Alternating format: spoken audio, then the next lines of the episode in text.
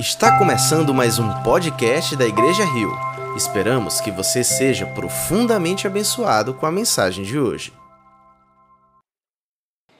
Que o Espírito Santo nos ajude nessa manhã a ouvir da voz dele, né? É, enquanto a gente cantava ao Senhor e no momento que a gente recitou o versículo de Isaías 53,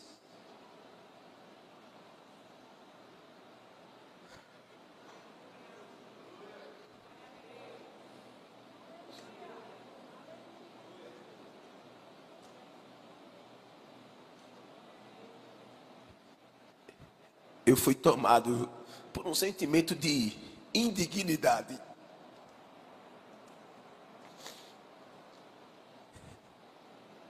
É muito forte perceber que o nosso Deus,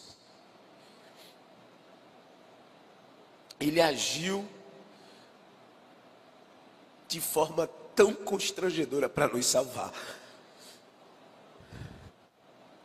Se hoje nós estamos aqui arrumados, bonitos, ou nesse momento para ouvir a voz dele, é porque um dia na eternidade ele decidiu que morreria por nós.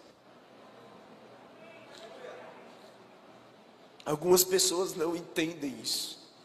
Elas têm fagulhas, pedacinhos do que significa fé na criação, na morte e na ressurreição feitas por Jesus Cristo, nosso Deus.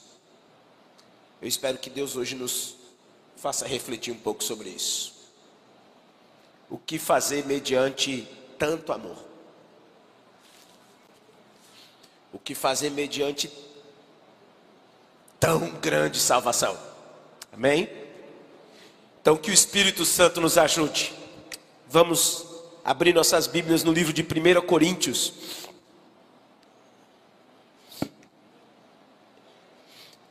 Eles já me apresentaram. Eu gosto de me apresentar porque eu falo sempre da minha esposa, sabe, gente? Ela está bem ali, ó. Ela bota máscara, que é igual Moisés. Se levantar o véu, o brilho da glória aparece. Mas ela está bem ali no cantinho, né, meu amor? É linda demais, gente. Eu sou muito agraciado.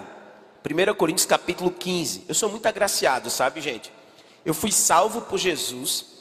Eu tive uma mãe incrível. E Deus ainda me dá uma mulher incrível. É muita graça. Sabe aquela expressão dos crentes? Graça sobre graça? Pronto. É quando eu vejo ela. Olha o nome dela, Ariel, gente. Não é lindo? Depois, quando vocês estiverem saindo, pode passar por ali para falar com ela. Vocês vão ver que eu estou falando a verdade. É incrível. 1 Coríntios capítulo 15, versículo 58.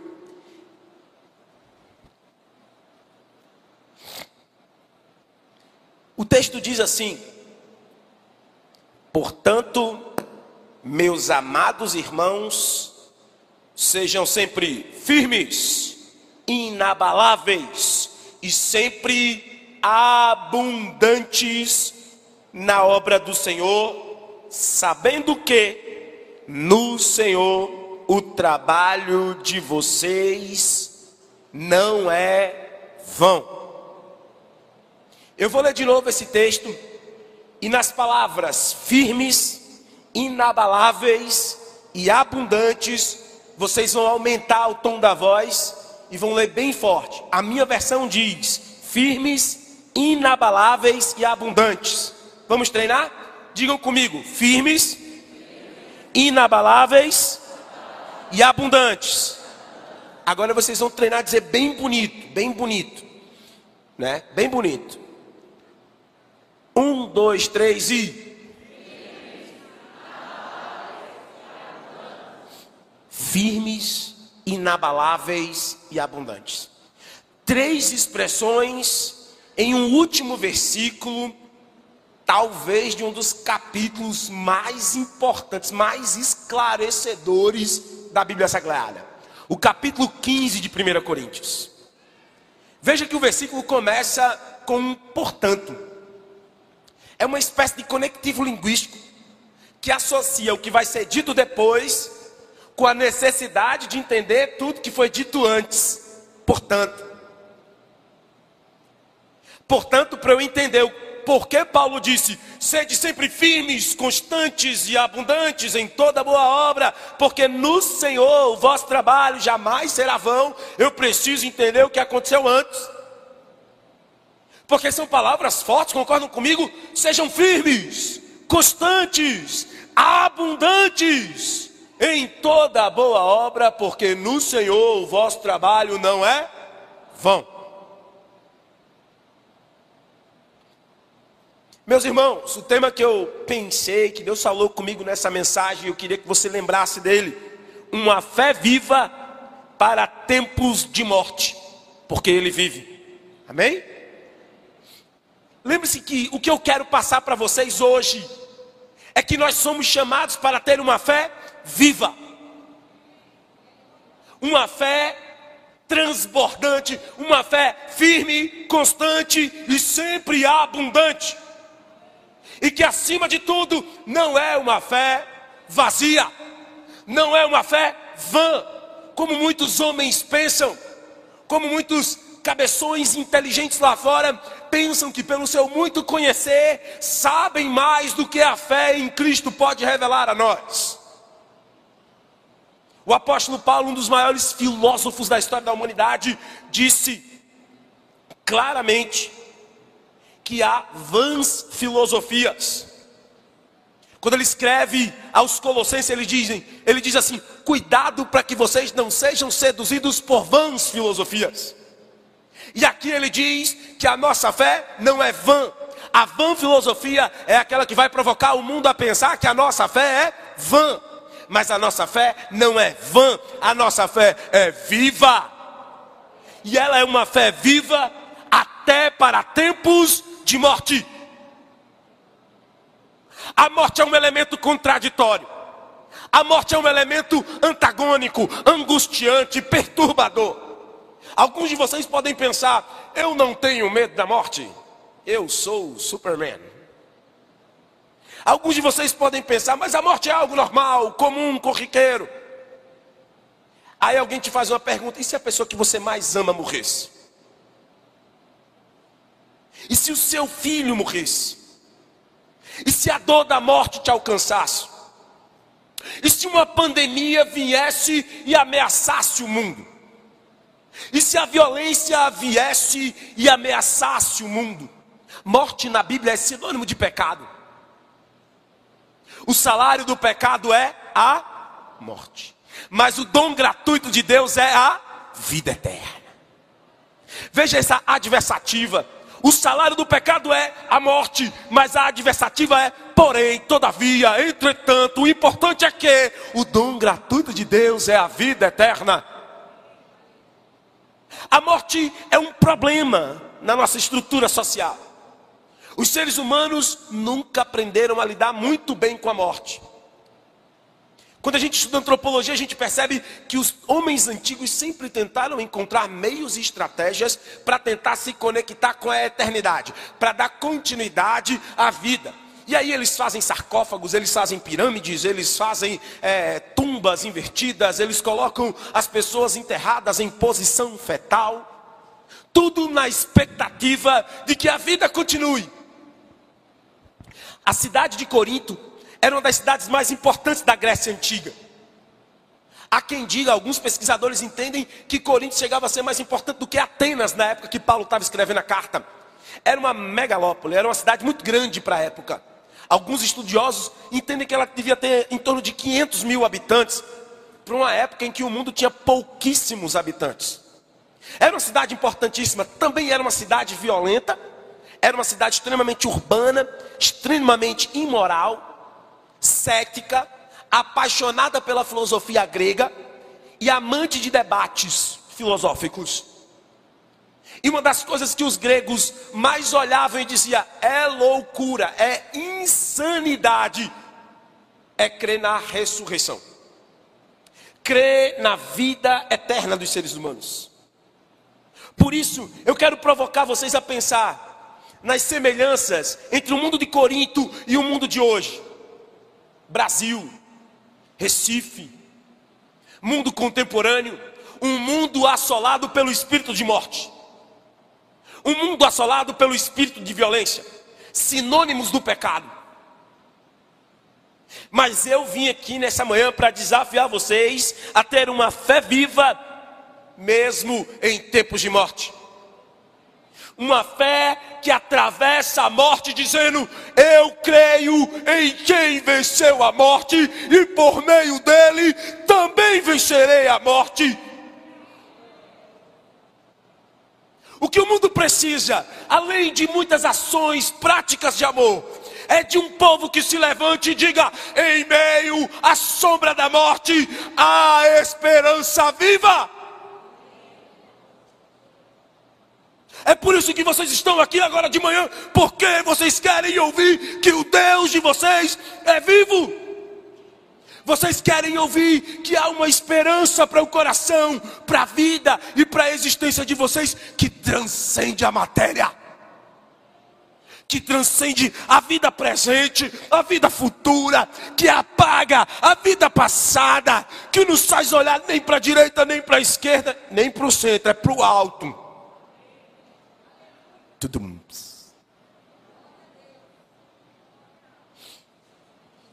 uma fé viva para tempos de morte, porque Ele vive. Ele vive. Bom, a pandemia nos lembrou da morte, mas a cruz nos lembra da esperança eterna. O que a sua, a sua fé deve ser? Como a sua fé deve ser? Sua fé deve ser como ela é, viva. A fé bíblica é uma fé viva. É uma fé que contraria as expectativas da morte. Em 1 Coríntios capítulo 15, versículo 58, Paulo começa fazendo o apelo que nós lemos agora há pouco com a expressão portanto. E agora eu quero fazer vocês entenderem qual é a conexão que vem antes. Vamos para o primeiro versículo da carta de 1 Coríntios capítulo 15. Paulo começa dizendo assim: Olha que lindo, irmãos. Irmãos, venham lembrar-lhes a cidade de Corinto provavelmente estava esquecendo do Evangelho. A cidade de Corinto, a igreja de Corinto estava dividida com imoralidades, traições, adultérios, imoralidades, disputas políticas internas, divisões. Hoje foram citados pelo menos três ou quatro textos de 1 Coríntios durante todo o louvor. A igreja estava quebrada, a ponto de, quando Paulo escreve aos Coríntios, dizer: Vocês querem que eu escreva uma carta? Ou eu vá aí com o famoso chicote? Aí ele começa esse capítulo dos mais importantes, dizendo: Irmãos, venho lembrar-lhes do Evangelho, que eu anunciei a vocês, o qual vocês receberam e no qual continuam firmes. Quando Paulo diz, lembrem-se do Evangelho, precisamos lembrar do que significa Evangelho. Evangelho é a boa notícia. Vocês tiveram uma série de mensagens, que eu sou é, Rio fã, né? Eu, eu fico curtindo vocês lá de Natal. E na série do Advento, eu me lembro que foi ensinado a vocês que a palavra Evangelho era um anúncio comum, mas entre os grandes eventos da história naquela época, quando o imperador nascia, quando eles ganhavam uma batalha, anunciava-se a boa notícia, um arauto vinha anunciando e dizendo: nasceu o filho do imperador, nasceu o futuro imperador, ou ganhamos uma grande batalha. E aqui Paulo está anunciando a mesma coisa. Lembrem-se que o imperador nasceu. Lembrem-se que o governador de todas as coisas nasceu. Lembrem-se que ele é vivo. Lembrem-se que ele morreu em nosso lugar e mantenham a vossa fé firme no Evangelho. Aí no versículo 2 ele diz assim: ó, por meio dele vocês também são salvos, se retiverem a palavra tal como eu preguei ela para vocês, a não ser que vocês ainda não creiam. Uma fé viva, que atravessa tempos de morte é uma fé convicta de sua conversão e salvação. Se você está aqui nessa noite, saiba que há um Deus que ama você, que tem cuidados sobre você, que preparou o mundo para você e ele tem um interesse absoluto que você creia na salvação que ele liberou para você. Crer na salvação é um aviso para aqueles que não creem nela. Às vezes vocês aqui, como Paulo escreve para os Coríntios, serve essa mensagem. Talvez você ainda não creia da forma correta. Talvez você pensa que crê, mas ainda não crê. Então vai a primeira palavra de alerta, uma fé viva, mesmo em tempos de morte, mesmo em tempos de tribulação, dores, só é viva e eficaz se ela de fato crê no evangelho. Amém? o evangelho conforme as sagradas escrituras. Nós vamos ver isso mais para frente. Antes de tudo, entreguei a vocês o que também recebi, que Cristo morreu pelos nossos pecados. Mas isso está dito como? Antes de tudo, entreguei a vocês o que também recebi, que Cristo morreu pelos nossos pecados, segundo as Escrituras. Que ele foi sepultado segundo as Escrituras. Mas ao terceiro dia ressuscitou, segundo as Escrituras.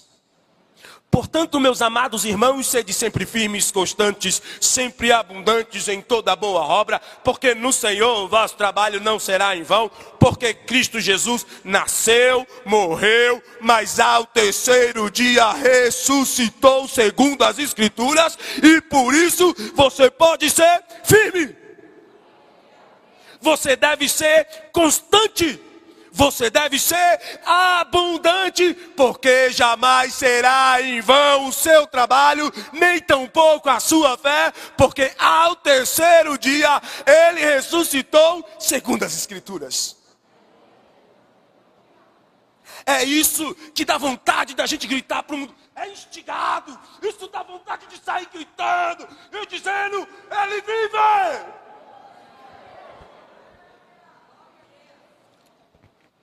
A nossa fé não pode ser em vão, porque o apóstolo Paulo registrou aqui, inspirado pelo Santo Espírito de Deus. Ele morreu, ele nasceu, ele morreu, mas ao terceiro dia ele ressuscitou, segundo as Escrituras. Se tivesse caps look, ele ia colocar em caixa alto. E um, anime, um, um smilezinho do lado, assim, um emoji gritando, bem assim, gritando.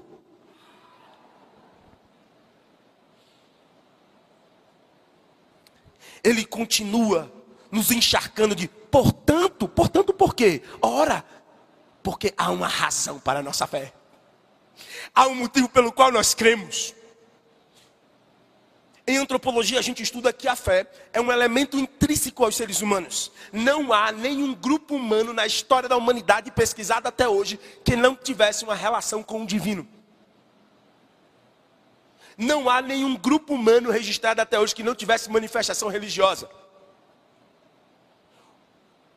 Até o propósito da religiosidade ateia necessita, necessariamente pressupõe a existência da fé neles. Como assim? É bem simples. Pergunte para o ateu por que, que ele é ateu. Ele vai dizer assim: porque Deus não existe. Aí você vai perguntar assim para ele: que Deus não existe? Aquele Deus, que aquele Deus? Porque aquele é pronome demonstrativo. Você só pode apontar aquilo que existe. Não dá para apontar o que não existe aquele Deus da Bíblia. De que Bíblia? A Bíblia cristã. Então você está dando referências de um Deus que não existe, mas usando a referência como se ele existisse? É. Mas você não disse que ele não existe? Existe uma percepção viamente no coração do homem que para o ateu negar, primeiro ele precisa crer. Por isso a Bíblia chama ele de anátema. Por isso, Romanos capítulo 1 mostra que ele foi entregue ao seu próprio conhecimento e a sua mente está obscurecida. A Bíblia diz em Romanos capítulo 1 que existem provas irrefutáveis por meio da criação, mas também por meio do nosso Senhor Jesus Cristo, de que Deus é real. E os homens, sabendo que Deus é real, não o adoram, não o cultuam, antes pegam a verdade de Deus e pervertem em mentira, adorando a criatura em lugar do Criador. E aí a Bíblia diz: e por isso eles são indesculpáveis. Logo, a Bíblia nos enche de palavras de convicção de que o nosso Deus, ele é real. Ele é necessariamente o nosso Deus. O versículo 4 termina encerrando um, um, um, um, embasamento, uma solitude para a nossa fé. O versículo 4 diz: Ele é real. Ele nasceu, ele morreu e ele ressuscitou. E isso é o que consolida uma fé viva para tempos de morte. É interessante perceber alguns outros detalhes. No versículo 10, acompanhe comigo, por gentileza. Paulo diz assim: Mas, pela graça de Deus, sou que sou. Acho que cantamos isso hoje. Acho. Cantamos, não cantamos? E a sua graça que me foi concedida não se tornou em vão. Pelo contrário, trabalhei muito mais do que todos os outros apóstolos. Ele está se referindo aos outros apóstolos e ao chamado apostólico de cada um deles. Porque depois que ele diz que Cristo ressuscitou, ele vai dizer: E Cristo, depois de ressurreto, apareceu para os apóstolos, apareceu para incontáveis testemunhas, Cristo apareceu para todo mundo, e por último, como quem não merece nada, ele apareceu para mim. Aí ele vai dizer: Mas apesar de eu ter sido o último, aí ele começa o versículo 10: Mas pela graça de Deus sou o que sou, e a sua graça que me foi concedida não se tornou vã, inútil. Pelo contrário, trabalhei muito mais do que todos os outros apóstolos. Rapaz, o cara tinha muita moral, não tinha? Ele está olhando para o colégio apostólico que caminhou com Jesus durante três anos, dizendo: Gente, não é por nada não. Não é mérito meu, não. É pela graça. Mas é só para avisar que eu creio tão fortemente que Jesus ressuscitou. Isso é tão firme na minha mente, no meu coração, que eu trabalhei por essa graça, por meio da graça. Ele vai dizer: Não eu, mas a graça de Deus que opera em mim. Eu trabalhei mais que todos os outros apóstolos cabo era macho. Eu tenho para mim que o apóstolo Paulo era potiguar, pernambucano não, potiguar. Eu tenho para mim que era assim mesmo. Paulo tinha convicção bíblica do que ele deveria fazer, e você percebe como ele não queria tornar a fé dele inútil? Trabalhando mais do que todo mundo. Guarda essa palavra, guarda esse verbo, trabalhar. Aí eu vou lançar uma pergunta para vocês.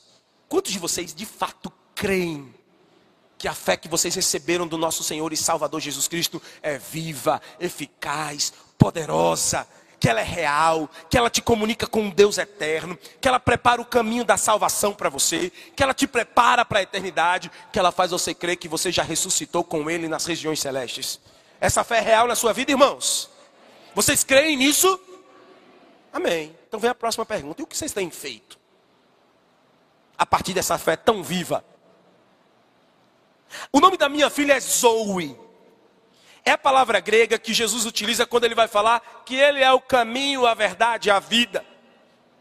Porque os gregos tinham mania de usar palavras diferentes para significar determinadas coisas parecidas. Então eles tinham palavras para a vida, que era a vida animal, a vida das plantas, tá? E a vida que gera a vida. E Jesus utiliza a palavra que é mais transcendental para a palavra vida. É engraçado que é uma palavra semelhante à que ele usa lá em João capítulo 16, versículo 33. Quando Jesus diz assim: No mundo tereis aflições. Em algumas versões vai aparecer assim a, a expressão, mas tenham coragem. Em outras vai aparecer a versão, tenham ânimo, eu venci. Por que, que a palavra coragem e a palavra ânimo? Porque elas têm o mesmo radical em idiomas diferentes. É como se Jesus estivesse dizendo assim: não parem. No mundo tereis aflições, no mundo tereis morte, no mundo tereis violência, no mundo tereis dores, perseguições, pandemias. Mas não parem. Não deixem de se movimentar. Tenham coragem. A palavra coragem tem no seu radical o mesmo radical da palavra coração, que também tem o significado da ideia de núcleo, força vital, o centro que expande toda a vida, que comunica a vida. Quando Jesus está fazendo um apelo para que a gente entenda a fé viva, quando a Bíblia nos convoca a crer que a nossa fé não é vã, mas é uma fé viva e eficaz. Ele está comunicando para nós algo muito importante. Ele está comunicando para nós que a nossa vida não é como a vida das plantas, não é como a vida dos insetos, não é como a vida dos animais. Ela é como a vida que Deus dá. E a vida que Deus dá, ela não aguenta ficar parada. Ela é como um rio que flui direto do trono de Deus. Ela é um rio que jorra fontes de águas vivas que se movimentam e cobrem a terra como as águas cobrem o mar, para dizer a todos que a vida que Deus dá é a vida que sustenta tudo o que existe. É indispensável para o crente responder a pergunta que eu acabei de fazer, depois de perguntar se vocês têm essa fé viva. O que vocês têm feito com essa fé viva que atravessa um mundo de morte? Qual é a importância de ter uma fé viva em tempos de morte? O que vocês têm feito? Vocês têm sido como plantas, parados, só sendo regados, esperando a fotossíntese, vindo às igrejas, desfrutando da sombra de Deus, mas sem frutificar para os outros? Ou vocês têm sido firmes, constantes e abundantes em toda boa obra? Porque não é vão. Se a fé que vocês têm no coração é a fé viva, eficaz, vocês precisam entender o que significa crer nessa fé. A sequência do texto nos ensina muitíssimas outras coisas. Eu quero ir para o versículo 14 com vocês, versículo 13. Eles estão discutindo, assim como em Atos capítulo 17, Paulo em Atenas, discutindo sobre a ressurreição. Aqui no capítulo 15 de 1 Coríntios, ele faz a mesma coisa, discutindo sobre a ressurreição. Ele diz assim: Vocês não estão crendo na ressurreição? Vocês estão sendo influenciados por vãs filosofias, por outros conhecimentos, Interessante, gente, que a palavra conhecimento na língua grega, ela tem o mesmo radical inicial da palavra fé. A palavra epistemologia, ou teoria do conhecimento, é a palavra conhecimento para os gregos. E a palavra grega para fé é pistis. Ela contém dentro do conhecimento a palavra fé. E é sabido na comunidade científica que todo conhecimento material antes precisa de uma base transcendental é indispensável. O que Cristo está fazendo para a gente entender aqui é dizendo: se Cristo não ressuscitou dos mortos, se não há ressurreição dos mortos, versículo 13, então Cristo não ressuscitou? E se Cristo não ressuscitou, é vã a nossa fé, a nossa pregação e a fé que vocês têm. Vocês entendem que eu estou tentando fazer um paralelo com a fala de Paulo dizendo: eu sei que Cristo ressuscitou e por isso trabalhei mais do que todos os outros. Depois ele diz: se Cristo não ressuscitou, a nossa pregação é inútil. Vocês sabem que nós somos a única religião do mundo que dá todas as dicas para que os nossos adversários provem que nós estamos errados? Nós somos os únicos que dizem: a nossa religião estará totalmente errada, será inútil, infrutífera, se vocês provarem que o nosso Senhor não ressuscitou. Se alguém provar que o nosso Senhor não ressuscitou, a nossa fé seria inútil, vã. E Paulo continua pensando: será até inútil a nossa pregação, vir aos cultos, sair, fazer os trabalhos do voz na rua, evangelizar, participar das equipes e ministérios da igreja, tudo isso seria vão, inútil. Seria como o sábio fala em Eclesiastes: pura vaidade. Ele usa uma expressão que significa como se fosse um sopro, uma neblina, ninguém consegue pegar. Não ia valer de nada. Agora, uma fé viva, ela entende que Cristo ressuscitou, porque essa fé não seria jamais em vão. Agora, olha o que ele diz no versículo 19. Uma fé viva entende que a gente não crê apenas para este tempo. Se a nossa esperança em Cristo se limita apenas a esta vida, somos as pessoas mais infelizes. Pegar a fé em Cristo e tornar ela uma fé morta, quando ela é viva, é te tornar uma pessoa infeliz, um crente religioso, apático, sem vida.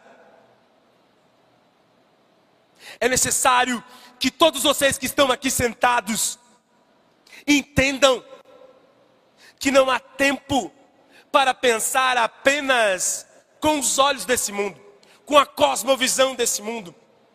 Parem de colocar expectativas humanas em coisas humanas, em estruturas humanas, sejam elas políticas, sociais, emocionais. Você não deve depositar uma fé viva em homens que morrem. Você não deve deixar o mesmo sentimento da igreja de Corinto dividir a nossa igreja, a igreja da nossa geração.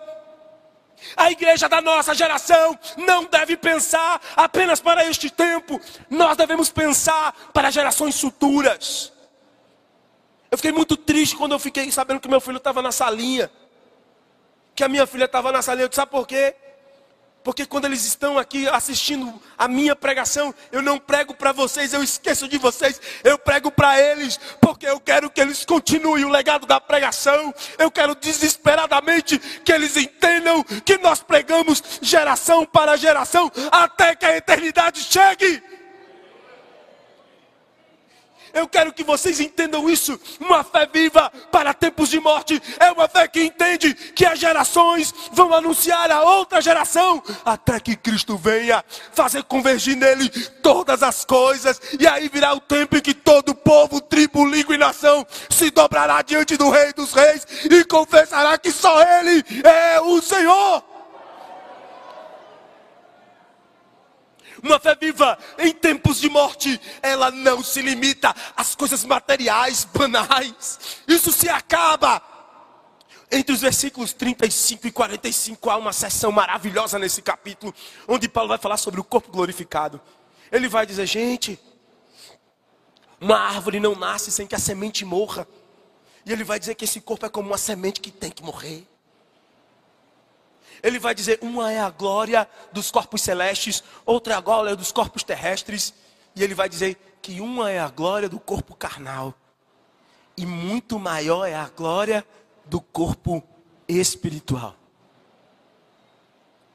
Eu quero que vocês se instiguem em entender que este tempo presente limita as nossas ações, limita os nossos sonhos, os nossos privilégios eu estava conversando com o Léo, o Léo me acolheu na casa dele, gente. Ele me pegou no meio da rua, andando lá em aldeia. Você vem para cá, meu filho, vem para minha casa. Aí eu fiquei lá na casa dele, sombra, água fresca e uma cachorra, né? Ou cachorra animada, viu? Cuidado, viu, gente? Quando for lá, ela gosta de abraçar você. E eu fiquei pensando, a gente estava conversando mais cedo, disse, Léo, como será que vai ser o corpo glorificado? Imagina como vai ser. Eu me lembro que a minha mãe adoeceu em 2018. Ela passou por um processo de sofrimento até que Jesus a levasse para a glória. E eu estava estudando o livro de Apocalipse. Estava fazendo um curso de teologia e estudando o livro de Apocalipse. E eu fui visitar a minha mãe na UTI depois do estudo. E o Senhor me fez ver que as dores deste corpo não podem ser comparadas com a glória que há de ser revelada em nós. Isso é instigante demais. Em contrapartida, um mundo cujo contexto é a morte.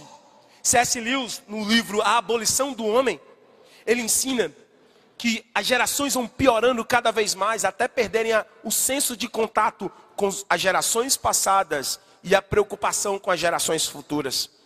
E C.S. Lewis diz que esse é de fato, na análise filosófica dele, que esse é de fato o tempo do fim.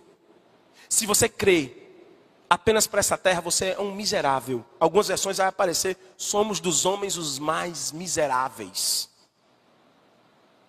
Eu quero convidar você a usar a sua fé viva em um mundo de morte de maneira feliz, abundante, como Jesus nos promete no Evangelho de João.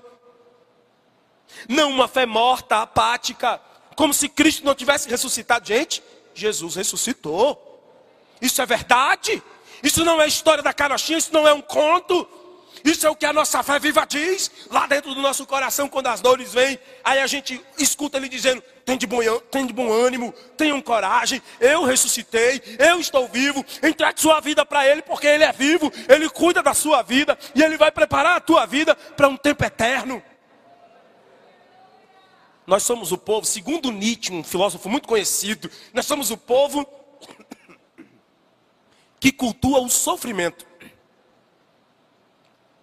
e que se, é, se apouca, se diminui diante do sofrimento. Nietzsche é o pai do ateísmo contemporâneo, século XIX. Escreveu um livro chamado O Anticristo. Escreveu um livro chamado Assim Falou Zaratustra, só com o esforço de tentar mostrar para nós que Jesus não é real, que a fé em Deus não é real e que Deus estava morto e que nós somos um povo medíocre porque nos apoucamos diante do sofrimento. Nietzsche não entendeu nada. Estudou teologia até os 18 anos. O pai era pastor, o avô era pastor e Nietzsche pirou o cabeção. Não suportou as dores e o sofrimento e entendeu tudo errado do Evangelho. Nós não somos o povo que se apouca mediante o sofrimento. Nós somos o povo que se veste da couraça, da armadura de Deus e atravessa o sofrimento crendo depois do sofrimento a bonança, a esperança. Essa é uma fé viva para tempos de morte. Nosso Senhor ressuscitou, irmão. Olha o que Paulo diz no versículo 20. Mas, porém, todavia, entretanto, de fato, um aposto enfático, de fato, Cristo ressuscitou dentre os mortos, segundo as Escrituras. Depois ele começa a dizer: por meio de um homem veio a morte, mas por meio de Jesus Cristo veio a vida. Irmãos, uma fé viva, ela não se apouca diante de nenhuma situação. Ela gera em nós um profundo sentimento de humildade, de humilhação. Por isso que os não crentes intelectuais ficam tão preocupados. Stephen Hawking, Einstein, que alguns pensam que era ateísta, Einstein era ateu, Einstein não era ateísta, não. Stephen Hawking é um dos maiores físicos, aquele que teve uma doença degenerativa e foi ficando em uma cadeira de rodas. Ou tantos outros famosos que tentam negar a existência de Deus é por puro medo. O que você faria, meu irmão, se diante de você aparecesse nada mais, nada menos do que o Criador do mundo? O que um ser humano poderia fazer diante da grandeza do Criador do mundo? Vocês já imaginaram o que seria se Deus decidisse aparecer aqui agora? Irmãos, eu acho que todo mundo saia correndo. Olha o que ele diz para Moisés: Moisés, fica na fendinha da, da rocha, eu vou passar de costa, tu vai ver só a, a iluminação, só o relampejo. Meu irmão, quando a Bíblia diz que a nova Jerusalém vai descer do céu, e o sol vai perder sua utilidade. Irmão, pensa aí comigo. O sol vai perder a utilidade. Porque é o brilho da glória de Deus que vai iluminar tudo. Gente, isso é demais. Aí os seres humanos olham, é melhor a gente não crer num Deus desse, porque ele é maior do que nós. Porque ele é mais poderoso do que nós. Porque ele é grande demais para nós. Aí o crente quando salvo pelo Espírito Santo, entende a verdade. Ele é maior do que nós. Sua voz é como o som de muitas águas, é como um tsunami. Seu amor é muito mais profundo do que qualquer abismo.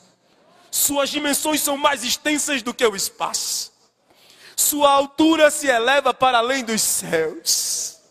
Não pode ser contido, não habita em templos feitos por mãos humanas, isso é constrangedor, mas ele decidiu fazer morada em mim. Não porque eu mereça, mas porque para Deus nada é impossível. Ele nos pega e nos faz manjedoura do Salvador. Ventres em que Jesus nasce. Não porque eu queira, não porque eu mereça, mas porque Ele é Deus. Ele ressuscitou, amém? Uma fé viva gera uma consciência de humilhação, de dependência, socorro. grandeza, soberania, urgência e a importância da pregação se dá nesse momento. Se você está aqui nessa noite, você precisa entender isso. Uma fé viva oferece uma oportunidade para além desse mundo, uma esperança para além desse mundo. Eu quero terminar essa mensagem, voltando para o versículo 58.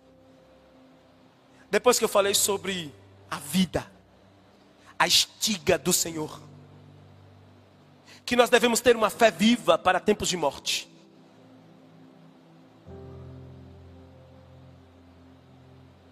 Nós devemos ter uma fé viva para tempos de morte, porque Ele vive. Porque Ele é o Senhor. E eu fiz uma pergunta no meio da mensagem: o que você tem feito com essa fé viva em tempos de morte? Como você tem caminhado nessa fé em tempos de morte? Eu vou dar o conselho que Paulo deu, que é melhor do que o meu. Você crê que Cristo nasceu segundo as Escrituras? Amém?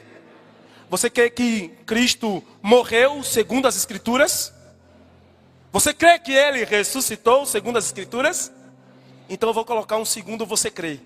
Você crê que ele está voltando segundo as Escrituras? Crê mesmo?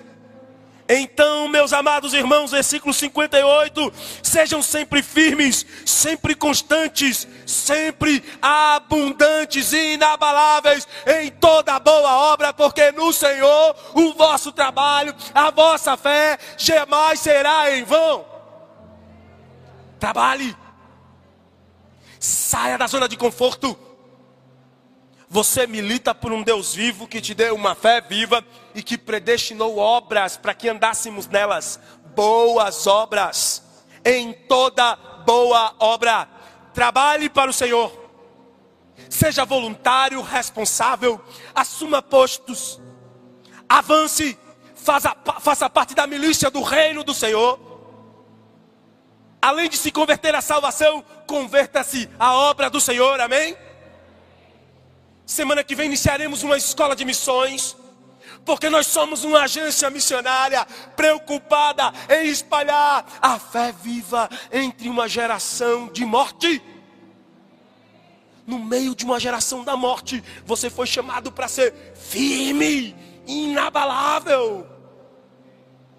É como se você fosse a falange romana na formação de tartaruga. Ou como a falange dos vikings, que quando o exército adversário vinha, enfileiravam-se os escudos, os escudos que estavam postos. E as adversidades vinham. E aí se punhávamos à frente, empurrando as adversidades e atravessando os inimigos. Crendo que o Senhor do nosso exército é quem garante a nossa vitória. Crendo que em tempos de morte, de, de, de luto, de dor, de sofrimento, nossa fé é viva e não em vão. Amém? Vocês foram chamados para servir ao Senhor. Depois de salvos, somos feitos amigos, e depois de amigos, somos feitos servos. O apóstolo Paulo era perseguidor da igreja. E quando Jesus chamou ele, disse assim: Paulo, agora eu quero que você venha para cá para você aprender como é importante ser lindo pelo meu nome? Passar a maquiagem do culto pelo meu nome? Ter o carro do ano pelo meu nome? Não, Jesus disse assim para ele, porque agora eu quero que você saiba como é importante sofrer pelo meu nome. Ele escreve para Timóteo e diz: sofre as aflições como um bom soldado de Cristo. Nietzsche entendeu errado. Nietzsche pensou que nós éramos pobres coitados. Na verdade, nós somos o exército mais potente contra o sofrimento. Nós somos o povo mais preparado para enfrentar a dor, o caos, a guerra, porque nós somos o povo que luta com esperança. Nós somos o povo decidido a caminhar para o alto, para o autor e consumador da nossa fé, Jesus Cristo. Por isso, meus amados irmãos, faço um convite para vocês. Sejam sempre firmes, sempre constantes, sempre abundantes em toda boa obra, porque no Senhor o vosso trabalho jamais será em vão. Senhor Jesus, abençoe esse povo. Que esse povo seja um povo responsável com o teu evangelho. Que eles não venham para cá porque é um lugar legal, porque é uma igreja legal, porque tem um ambiente legal. Que eles não venham para cá com outra motivação, senão com uma que brada dentro do peito da mente e explode saindo pela voz. Que eles creem na tua ressurreição, que eles creem na tua obra, na abundância do Senhor, mesmo em tempos de morte, mesmo em tempos de luta, mesmo em tempos de aflições, nós somos teus, fomos feitos para a tua glória, para as tuas obras. Aqui na terra somos o teu corpo e devemos agir como tal. Senhor, abençoe a liderança dessa igreja a encontrar homens e mulheres fiéis que multipliquem essa visão.